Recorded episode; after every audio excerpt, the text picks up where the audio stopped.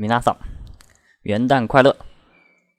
那么今天呢是元旦，也就是新年的第一天，在这里给大家教一个元旦的记法。感叹，感叹就是日语里元旦的这个读法。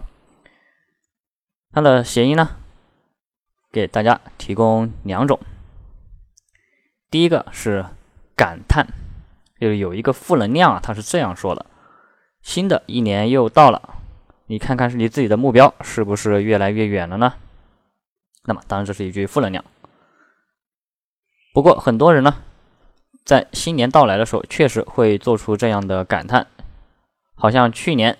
定下来的目标呢，到了今年的新年的一天还是没有完全完成，非常的感叹。第二种谐音呢，就是感谈，就是你感谈一些东西。因为元旦啊，因为是一月一号，它有一点像那个光棍儿，所以叫做小光棍节。所以在这一天呢，大家都不太敢谈这个跟恋爱有关的东西，否则容易刺激到这个单身狗。那么单身狗也是狗，所以大家要爱护它们。